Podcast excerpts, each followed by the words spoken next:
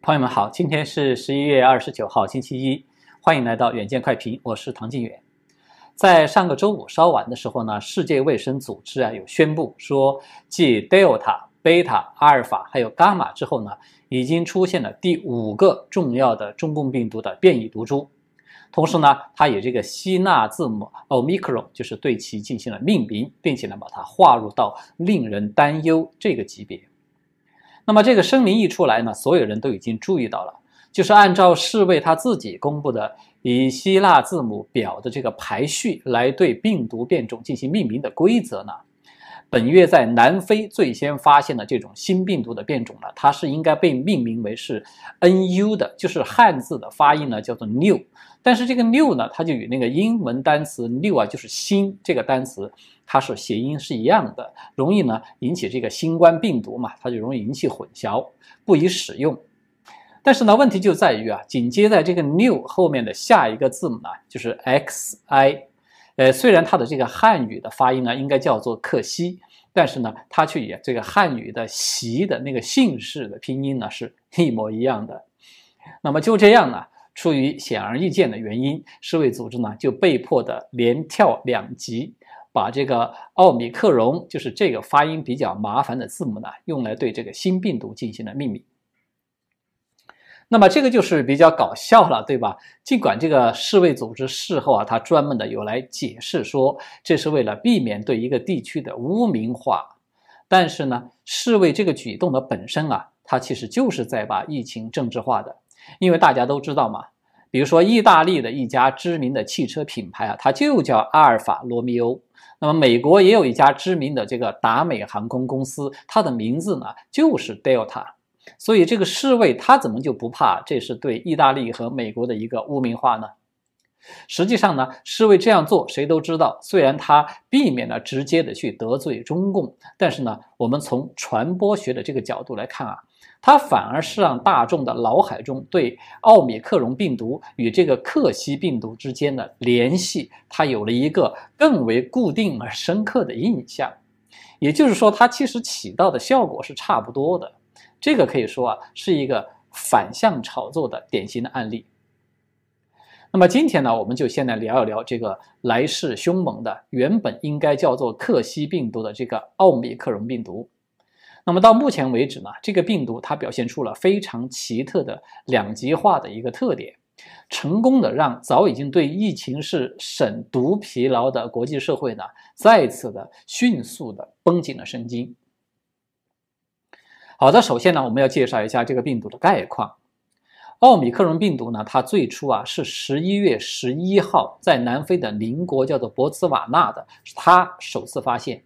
那么当时它的名称呢，是按照这个病毒变异的位点来命名的，叫做 B 点幺点幺点五二九。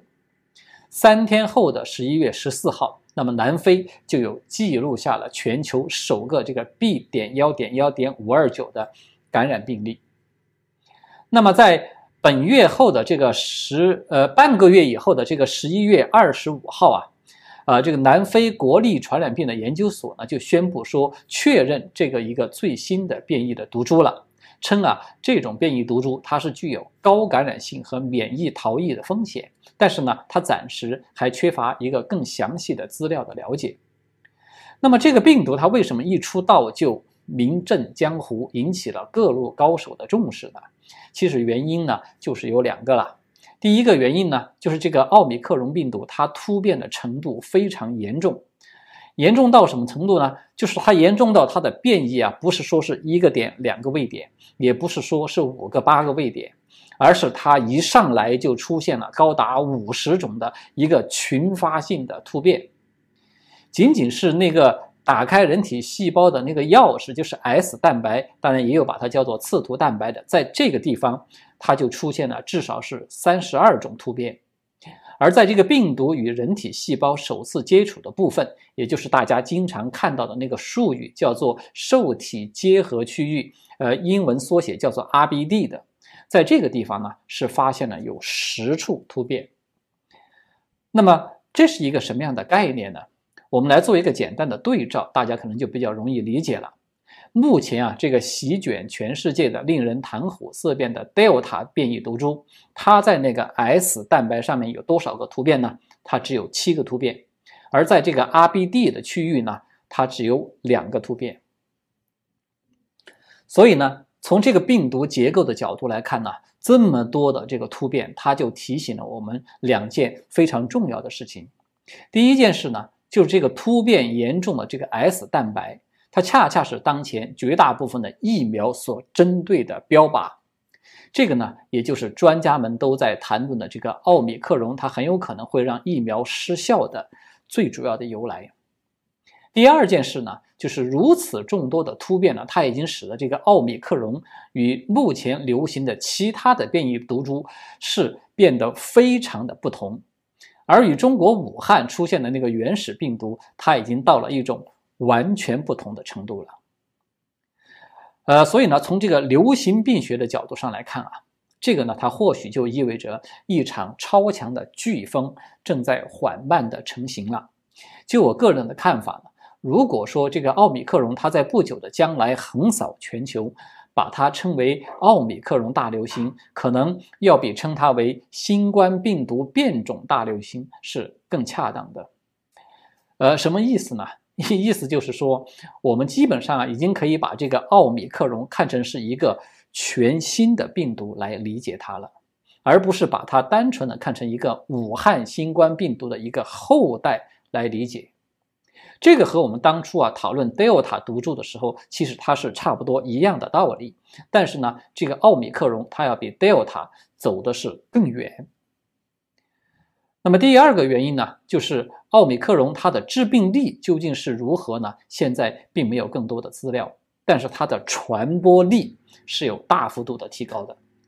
虽然我们看到各国的专家呢都表示说对这一点呢我们需要谨慎的观察等等，但是呢。其在现实生活中啊，它已经是初露锋芒，引发了各国的恐慌了。在这个奥密克戎最早出现的南非，从十一月十六号一天新增两百七十三例，那么它到了上周啊，就已经激增到了每天是两千四百多例了。当中啊，有超过八成的病例呢，它都是出现在了豪登省这个地方。而根据现有的病毒学的资料分析数据呢。这个南非的豪登省，它百分之九十的病例可能都已经是这个奥密克戎毒株了，而且啊，它很有可能已经是存在于南非的大多数的省份了。那么到我现在和大家做节目的时候为止，公开报告说已经发现了奥密克戎毒株的国家已经上升到了十三个，其中欧洲国家就占了一半，有七个。那么亚洲呢，目前只有中国的香港和以色列。这两个地方有报告的病例。那么刚才我们用了“恐慌”一个词啊，来形容这个奥密克戎它的出现所引发的反响。当然，这个其实不是我在这里夸张啊、渲染啊什么的。我们可以先看一看各国应对的措施，就可以看出一个大概来了。世卫组织啊，刚刚对这个奥密克戎进行了命名，才不过几个小时。欧洲的卫生委员会在当晚就发布一份声明，说该毒株在欧洲传播的风险已经从高上升到了极高。大家都知道啊，上个周五呢是美国传统的那个黑色星期五的购物大促销的节日，对吧？而这一天呢，对全球股市来说啊，它也真的就是成为了一个黑色的星期五。这个奥米克戎的横空出世啊，它导致了全球股指都纷纷暴跌，道琼斯的指数呢是大跌了百分之二点五，创下从去年十月以来的一个最大的跌幅。而欧洲的股市呢是创下了十七个月以来的最大的单日跌幅，原油呢更是暴跌了百分之一十三。那么与此同时，我们看到啊，各国的政府这一次他们的行动的效率是惊人的，英国。是第一个采取行动的国家。就在南非卫生当局通报这个奥密克戎之后，仅仅几个小时，英国就立即颁布了针对着非洲南部国家的飞行禁令。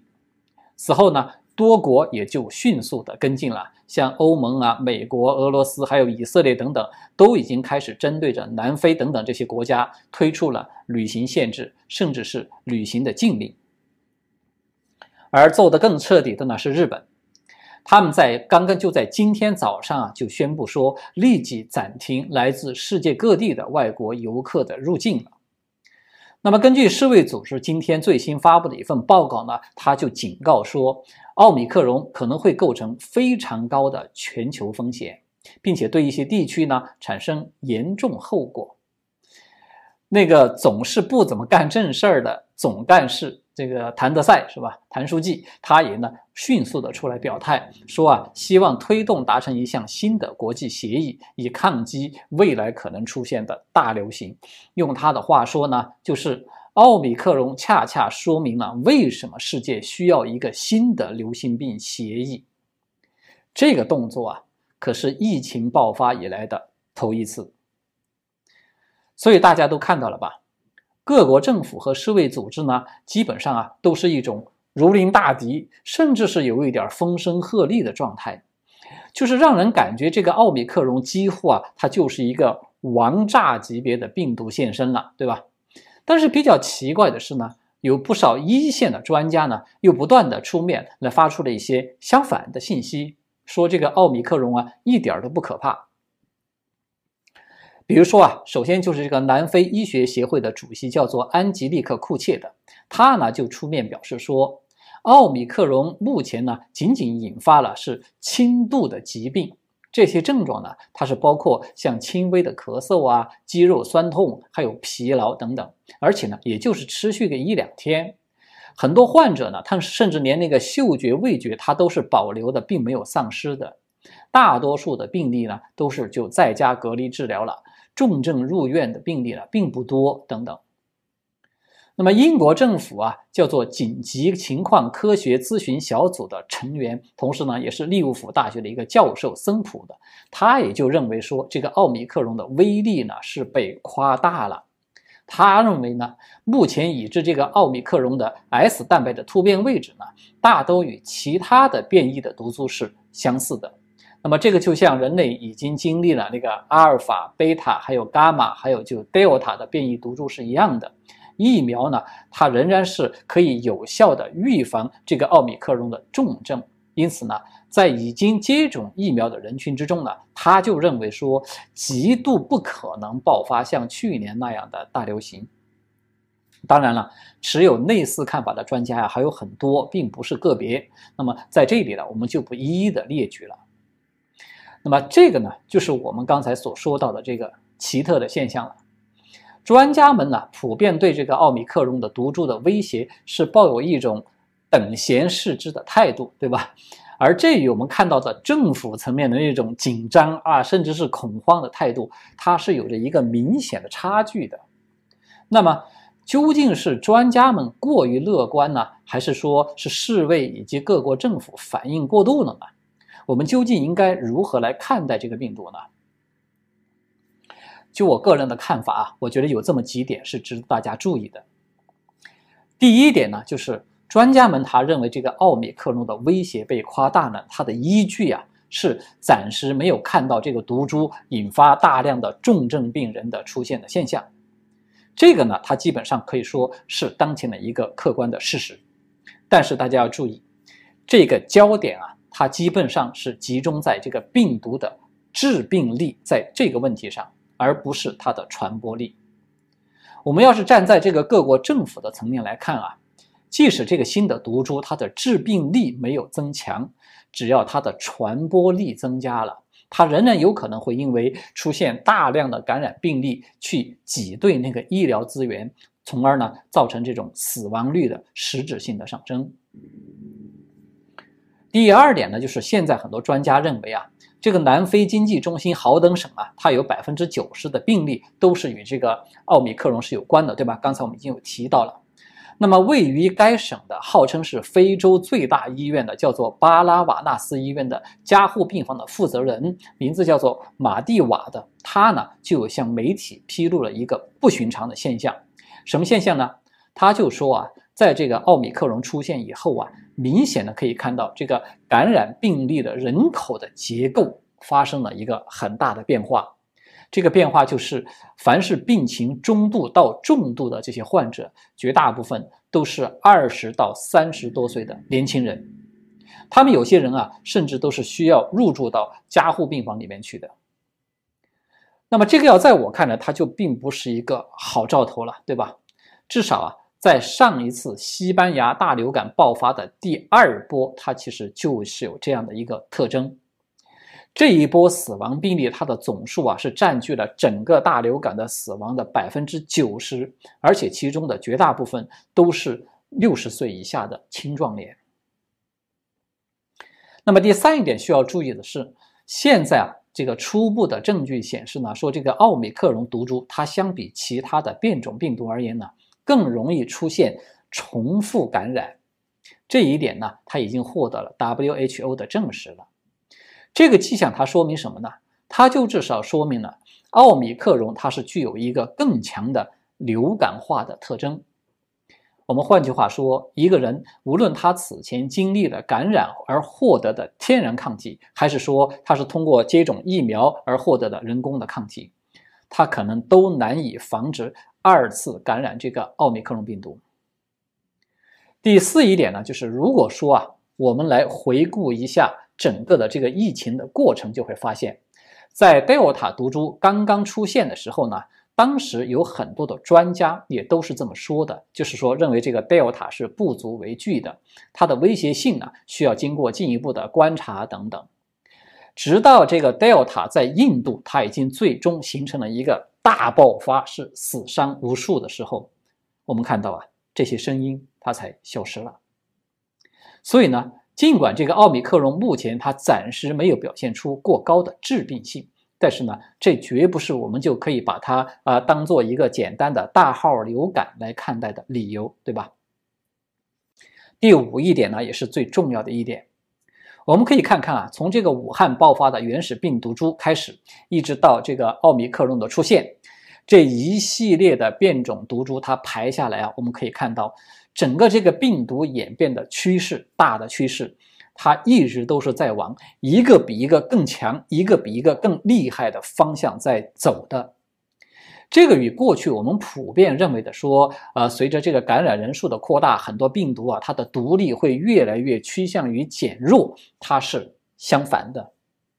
即便我们看到，在这个疫苗已经是被强制性的不断的推广的这样一个背景之下，这个危险的趋势也都没有能够被扭转，它甚至都没有被减缓。这个它就只能够说明一个问题了，就是说这个病毒啊，这个中共病毒，它在人世间的表现，它在总体上其实它还在处于一个上升期。奥密克戎呢，它只是这个上升期的当前一个暂时的毒王，其真正发威的时候，那个场面会是什么样呢？我们其实是不知道的，而且呢，我们也不能够排除在奥密克戎之后，还可能会有更可怕的毒株的出现。如果要用我们华人比较容易理解的一个概念来讲呢，就是现在这种五大变异毒株同时流行、相互在比试高低的局面呢，它多少就有点类似于过去大家说的那种养蛊，就是指不定它什么时候啊，这几大毒株它就会酝酿出一个集众家之所长的一个超级的毒株出来。尤其是在不同的毒株啊，它在重复感染的这么大量出现的情况之下呢，那个专家们啊，一直都是心惊胆战的盯着的那个 ADE 效应这把一直高悬的大刀呢，它落下来的风险，它就会要大大的增加了。所以呢，不是说我在这里危言耸听啊。事实上呢，我们看到目前所有的证据呢，它都显示出来，这个病毒并没有任何要慢慢的就风平浪静消失的一个迹象。相反呢，它给人的是一种它在不断的酝酿着下一波海啸、下一波的冲击爆发的是这么一个感觉。那么我都知道了。我们都知道，就是说每个人呢，他都希望说能够尽快的能够抑制住这个病呃病毒是吧？抑制住这个疫情，好让自己呢可以慢慢的恢复到过去的生活。但是呢，在我个人看来啊，这个美好的愿望恐怕它是很难实现了。人类社会啊，恐怕永远都难以回到过去了。好的，最后还有一点时间呢，我们来简单的说一说上个周末在所罗门群岛爆发的骚乱。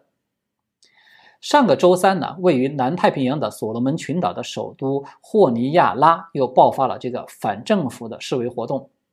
那么当地民众呢，就要求亲北京的总理叫做索加瓦雷的要求他辞职。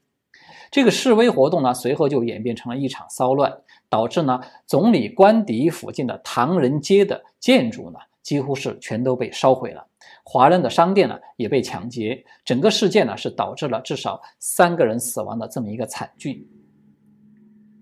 那么这个骚乱的原因呢，它其实是多方面的。这里面呢，它既有人口最多的那个马来塔省，它和首都所在的省份叫做瓜达尔卡纳尔之间，是吧？他们由来已久的一个族群的矛盾，也有呢因为疫情的封锁而加剧的经济困难等等。但是呢，有一点是最主要的。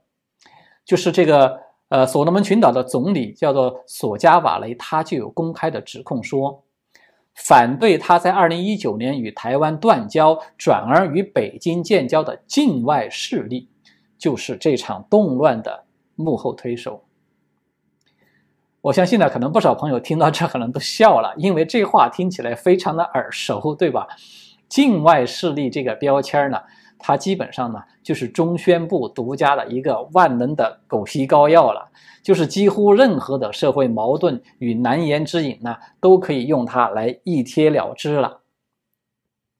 首先呢，这个唐人街啊，它被烧啊，被抢啊，它很容易使人联想到过去在东南亚各国曾经发生过的排华潮。其实我们要严格的说呢，这些所谓的排华，包括这一次所罗门群岛的骚乱在内。我觉得它都应该叫做排共，因为啊，他们所爆发的深层的根源都与中共在当地国家去输出红色意识形态，操纵的当地部分华人进行政治经济的渗透与掠夺是有关系的。这些做法呢，它也导致了很多无辜的华人也是跟着受的连累的。呃，那么像这一次所罗门群岛事件啊，这个反对党的领袖叫做马修威尔的，他就有公开抨击这个总理索加瓦雷，